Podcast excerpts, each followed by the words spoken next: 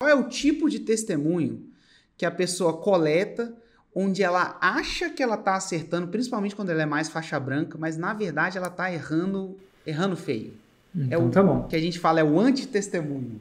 O antitestemunho é, é o testemunho que não representa a chegada no destino. Então, um antitestemunho do Érico é alguma coisa do tipo: nossa, o Érico é tão legal, é tão atencioso, ele é tão. tá sempre presente, ele é muito legal, adoro o Érico. Isso é uma testemunha do Érico atencioso, mas eu estou vendendo o Érico atencioso? Não, eu estou vendendo o destino. Qual que é o meu destino? Qual que é a minha Roma? Estou vendendo 6 em 7. Eu quero, quero chegar. Antes eu não estava no 6 em 7, hoje eu tenho 6 em 7.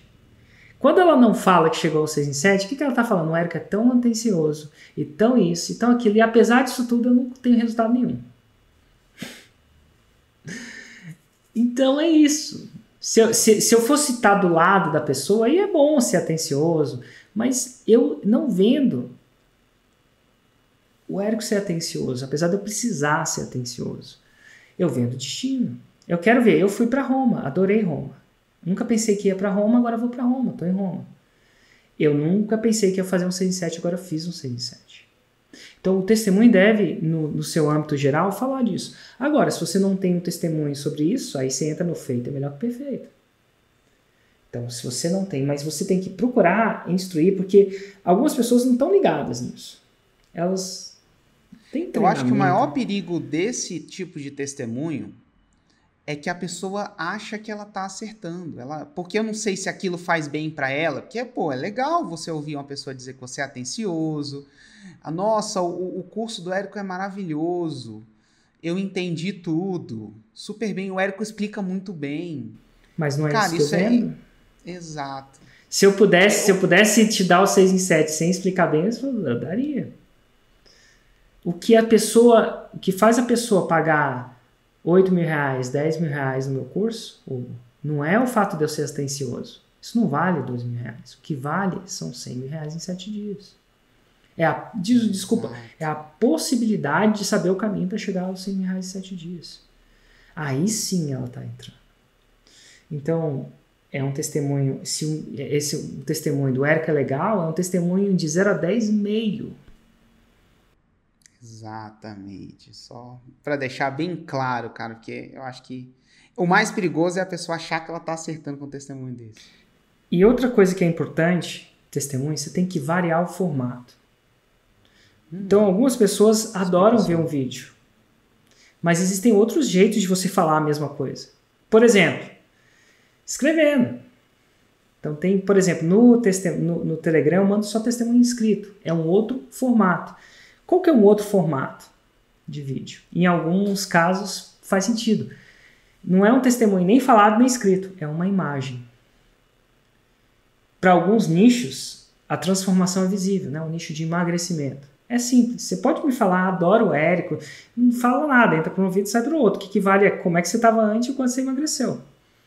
Antes e depois. No meu caso, eu não tenho. A pessoa que faz 6 em 7 não, não, não tem necessariamente uma característica indiscutivelmente diferente. Algumas pessoas vivem a mesma vida.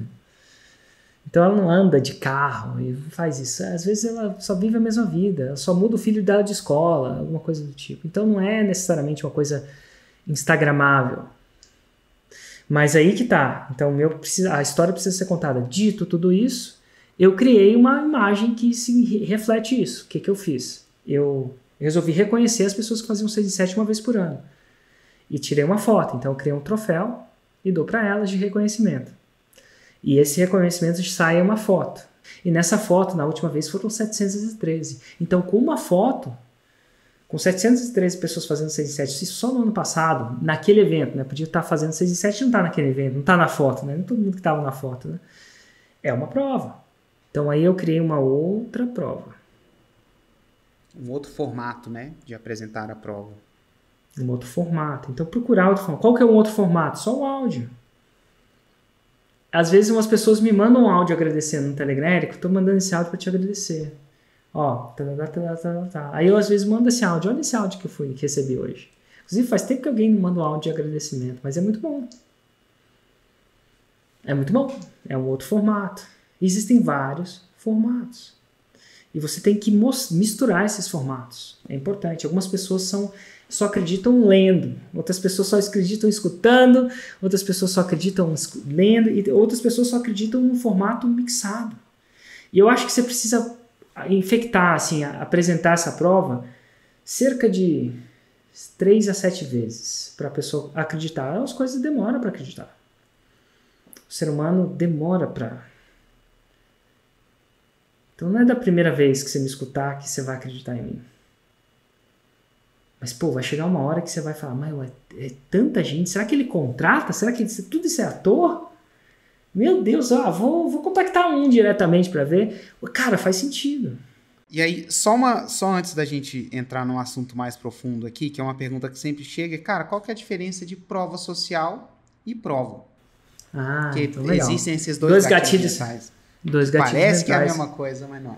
Não é. Prova social é uma indicação que aquilo é verdade, mas não é uma, uma prova que aquilo é verdade. Por exemplo, um, restaurante com a fila cheia é uma indicação que aquele restaurante é bom, mas não prova que ele é bom. Tanto é que em Brasília tem outros. É, é, ah, claro que prova, senão as pessoas não estavam lá, não é bem assim não. Nossa, É, em Brasília mesmo. tinha uma boate que chama Zoom. E aí, na época da Zoom, lá no Gilberto Salomão, tinha essa boate. E aí, o que, que os caras faziam? Não deixavam ninguém entrar na boate, deixavam formar uma fila. Às vezes eu entrava, ô, a boate estava boa lá nos meus tempos, vamos, vamos na Zoom, deve estar cheio. Chegava lá, chegava lá, tinha aquela fila. Aí, de repente, começava a entrar a fila, chegava lá, chegava lá não tinha ninguém. Então, a fila indicava que a boate estava boa, mas não necessariamente ela estava boa. Então, a prova social indica que uma coisa é boa, mas não necessariamente que é boa. Então, vamos lá, vamos, vamos mudar para o digital. Ter muita gente vendo um vídeo é uma indicação que o vídeo é bom, mas não necessariamente é bom. Visualizações é uma fila, é a fila no mundo digital, né? Agora, uma prova, prova, prova que para aquela pessoa é, desde que o testemunho seja íntegro e verdadeiro. Então, a prova é diferente da prova social. Agora, quando tem muitas provas, você tem a combinação das duas coisas. O volume, né? Com a prova social. Então, aquela foto que eu dei é matando dois coelhos com uma cajadada só. Em uma foto, eu provei, afinal, eles estavam segurando 6 em 7, então funciona, né? É uma prova. E, em conjunto, tinha uma prova social. Então, era muita gente. Então ali, às vezes tem, quando existe provas em números, você mata dois coelhos. Mas você pode lidar.